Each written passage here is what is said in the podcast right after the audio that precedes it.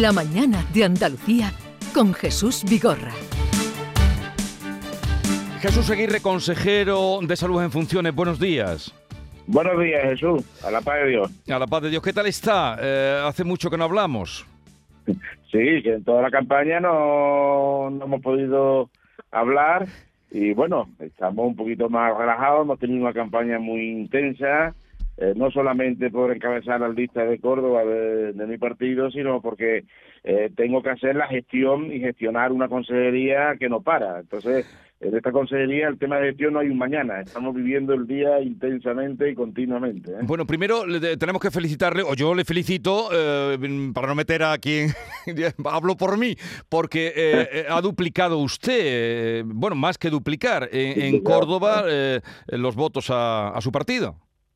La verdad que hemos progresado adecuadamente. ¿eh? Hemos llegado a un 43%. Eh, de, tres, de tres diputados hemos pasado a siete, es más que duplicar. Y la verdad que también ha sido un motivo de, orgullo y oh. de alegría.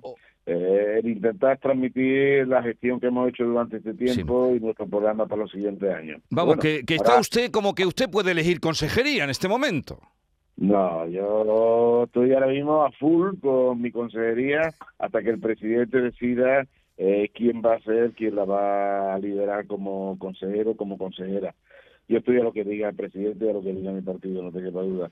Eh, tiempo al tiempo, si esto es como todo, si nos queda el presidente, yo lo, lo conozco perfectamente y el presidente no, no dice nada y no suelta prenda hasta que no llegue su tiempo. Es muy prudente. Bueno, eh, yo creía que había tomado usted después de, de, en fin, de una campaña electoral que habría tomado algunos días de descanso, pero claro, ayer ya le vi aparecer eh, buscando, está usted buscando médicos, buscando enfermeras, buscando personal sanitario. Eh, ¿Le hacen falta a usted para este verano 18.000 profesionales? ¿Ese dato es cierto, consejero? Bueno, no son 18.000 profesionales, son 18.000 contratos. Es decir, un profesional suele hacer 3, 4, 5 contratos. Eh, son los contratos, lo que hemos sacado a bolsa de contratación son contratos. Esperemos eh, suplir el máximo de contratos. Tenemos ya 12.000 que habíamos contratado con, con el personal COVID, que a todo esto, al tener ahora mismo una baja incidencia a nivel de COVID, pues están reforzando todo el plan vacacional. Eh, le hemos pedido apoyo a sindicatos, a, los colegios profesionales, a todos para intentar cubrir el máximo de plazas posible. Hemos cambiado la estrategia de atención primaria para que ante el déficit de médicos, lo hemos firmado con todos los sindicatos, pueda hacer jornadas de tarde los propios médicos a un precio establecido dentro de la mesa sectorial. Es decir, estamos tomando acción reacción yo nosotros sabíamos el problema que íbamos a tener aquí no en toda en toda España aquí menos que en otras comunidades autónomas pero el problema que íbamos a tener para cubrir sobre todo el personal de bata blanca médicos menos enfermería pero sobre todo a nivel de médicos y lo que hicimos fue ya poner la estrategia de cara a este verano y a los veranos que vienen. No un tema económico tenemos dinero lo que nos lo que nos falta son personal médico para contratar pero esto quiere decir, consejero, que este verano la atención primaria de especialistas que ya eh, eh, estaba un poco resentida, ¿puede resentirse más? No, que va. Este, lo que pasa es que de los 7.000 médicos que tenemos ahora mismo en atención, en atención primaria, eh, hay un volumen muy alto eh, que ha firmado también lo que es la jornada de por la tarde. Es decir, se van a suplir perfectamente los posibles déficits que tengamos de falta de contratación. Es decir, lo tenemos todo bien atado. Estamos ahora mismo en una presión asistencial baja. Eh, estamos fortaleciendo sobre todo la zona de la costa y la zona de, de turismo interior donde va mucha más población y estamos haciendo como todos los años un plan vacacional bastante lógico eh, para compaginar el derecho al descanso que tienen los profesionales sanitarios y el foco atrayente de esta nuestra Andalucía a nivel de, turismo, que siempre somos un foco de atracción, y lo cual lleva aparejado un mayor número de personas y mayor número de asistencia sanitaria. Pero no hay que, sí, estamos muy bien, y sobre todo cuando veo comparativo con otras comunidades autónomas, nosotros no tenemos el problema, problemas agudos tienen más o menos en otro en otro sitio. Nosotros lo tenemos ya medianamente eh, eh, planificado, pero sigo pidiendo ayuda al ministerio para homologar títulos comunitarios, para cubrir todas las plazas de MIR, pues yo, sé el problema que se nos va a acrecentar en los próximos años. ¿eh? Bueno, en cuanto a la evolución de la pandemia del COVID, eh, ayer hablaba usted de la de ojo y, no quitarle ojo al COVID porque eh, el martes había 573 hospitalizados, aunque ingresados en la UCI había bajado, pero ya habíamos pasado los 500 hospitalizados. Mm, ¿Qué situación es la que tenemos en cuanto al COVID? Bueno, ahora mismo estamos expectante en el sentido de que Andalucía en el comparativo con el resto de las comunidades autónomas es donde menor incidencia acumulada tenemos, donde menos presión hospitalaria, menos presión UCI.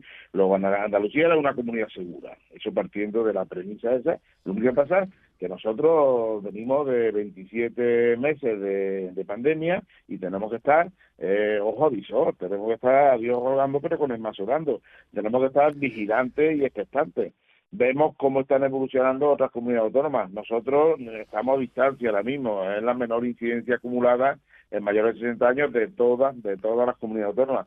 Pero eh, sí tengo que llamar a la prudencia, Jesús. Eh, tengo que llamar a la prudencia porque viendo cómo está ahora mismo eh, Cataluña, eh, o cómo está País Vasco, cómo están otras comunidades autónomas, tengo que llamar a la prudencia por si las cifras aquí aumentan. Y la prudencia significa eh, que todo aquel que tenga síntomas de cualquier tipo, eh, no, se haga o no se haga un test, pero que se proteja, se proteja con la mascarilla. Y sobre todo aquellas personas que son más vulnerables. Y los mayores, las residencias, las residencias están aumentando eh, el número de residencias eh, con positivos en COVID. Entonces, aparte de que no me han dejado que las vacunes por parte del ministerio, me, me, me lo ha prohibido, pero tengo que intentar aislarla un poquito más o tenerla lo más reservada posible, ya que es la parte más débil de toda la cadena epidemiológica. Eh, entonces, que Andalucía Andalucía ahora mismo es la comunidad autónoma más segura de todas. pero entonces, ¿eh? la propuesta que hicieron de vacunar en las residencias con la cuarta vacuna no se va a poder hacer.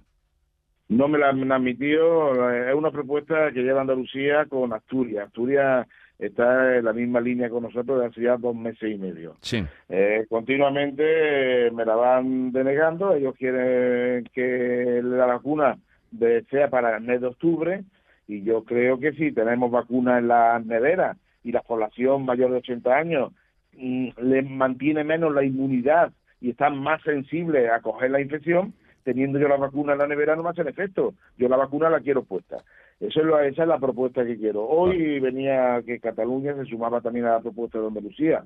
Espero, espero recabar viendo cómo están en otras, y eso es aquí que estamos muy bien, cómo están en otras comunidades autónomas, no comprendo cómo no se van sumando a la propuesta de Andalucía, que es la comunidad autónoma con menos incidencia acumulada. Sin embargo, mi, mi equipo técnico, mi grupo de expertos, eh, me, nos dijo que, que, habría que hacerlo hace ya dos meses y medio. Y yo creo que deberíamos... Porque, usted tiene, usted consejero tiene, bueno, usted, la, la, consejería tiene vacunas para vacunar a toda la población mayor de 80 años que están en las residencias. Vacunas tengo para hartarme, tengo muchísimas. Eh, para mayores, hasta para, vacunar a todos los mayores de 60 años. No tenemos un problema de vacunas, tenemos un buen estocaje de vacunas. Y lo que lo único que pasa es que los protocolos los va marcando el ministerio y, lo que no puedo hacer yo un protocolo contrario al resto de las comunidades autónomas. Esto provocaría inequidad en el abordaje de la pandemia, cosa que no hemos hecho hasta ahora mismo en Andalucía. Bueno, pues... Pero, eh, hago, hago, pero también quiero hacer un llamamiento, Jesús, es ¿eh? un llamamiento a la tercera dosis a todo aquello andaluces que no se la han puesto. ¿eh? Pero eso sigue estando abierto. La persona que no se haya puesto la tercera dosis, ¿siguen estando los puntos para ponérsela en el momento que vayan?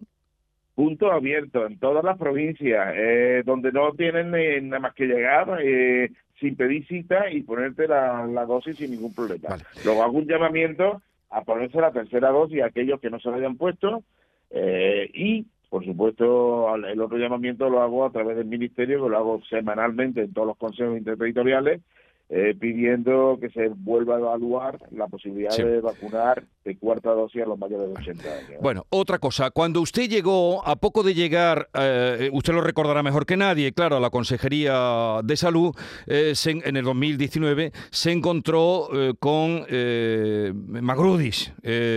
fue lo primero, la primera plaga de la que usted tuvo. Ahora hemos conocido que el ayuntamiento mm, pues va a ser, se considera responsable civil del bloque de listeriosis en Magrudi. Eh, ¿Qué piensa de eso? ¿Ha sido procesado los dueños, también la veterinaria municipal? ¿Tiene, eh, no sé? Eh, Jesús, el tema de Magrudi fue en verano, en el puente de la Virgen de agosto del año 2019. Fue lo primero, llevábamos poquito tiempo y para nosotros lo prioritario fue atender a todos los afectados. Es decir, me acuerdo el llamamiento que hice a todos los médicos y personal sanitario que me faltaban y, y cómo voluntariamente muchos se quitaron de sus vacaciones y se integraron, sobre todo a nivel de Sevilla, a atender a los pacientes con listeria.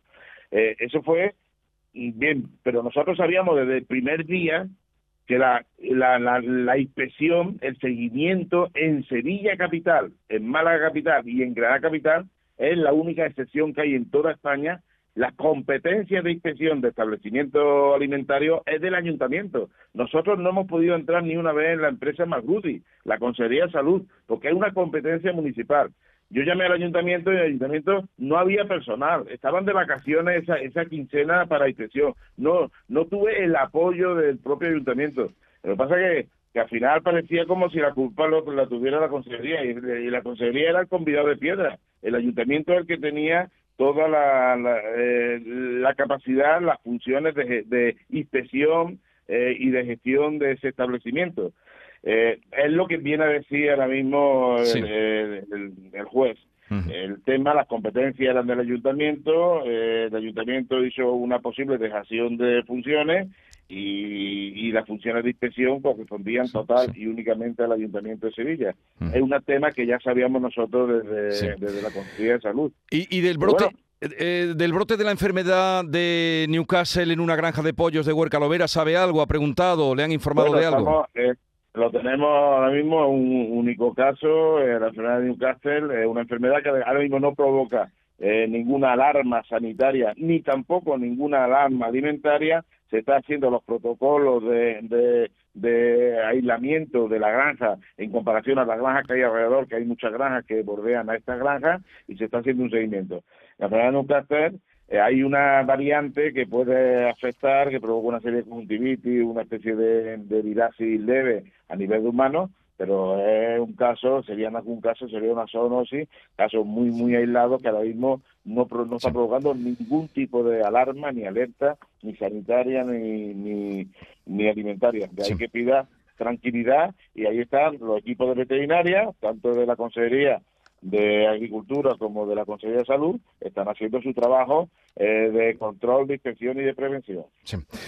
Eh, consejero, eh, la última vez que estuvo usted por aquí, eh, ya me dijo que le había preguntado, me dijo que mm, cuando yo le pregunté que si iba a repetir, que si usted estaba dispuesto a repetir como consejero, si las cosas pintaban a su favor, que si estaba dispuesto, usted dijo, lo que diga mi mujer. Luego me dijo que le había preguntado a su mujer y que le había autorizado ya a que repitiera. Mm, por parte del presidente, mm, ¿ya le ha dado también algún toque diciéndole si está dispuesto? No, para el presidente al final es el que tendrá en su cabeza. No, pero digo, si a usted le ha hecho ya.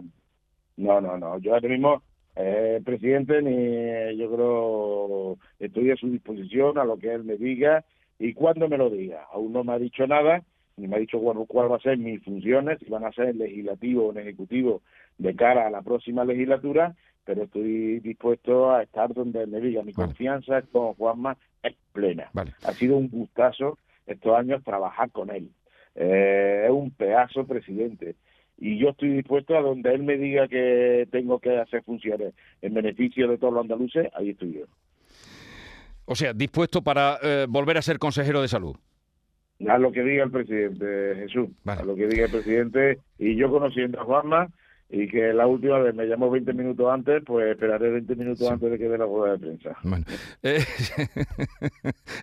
¿Tomará algún día de descanso o no? De aquí a que se constituya el Parlamento, 14 de julio.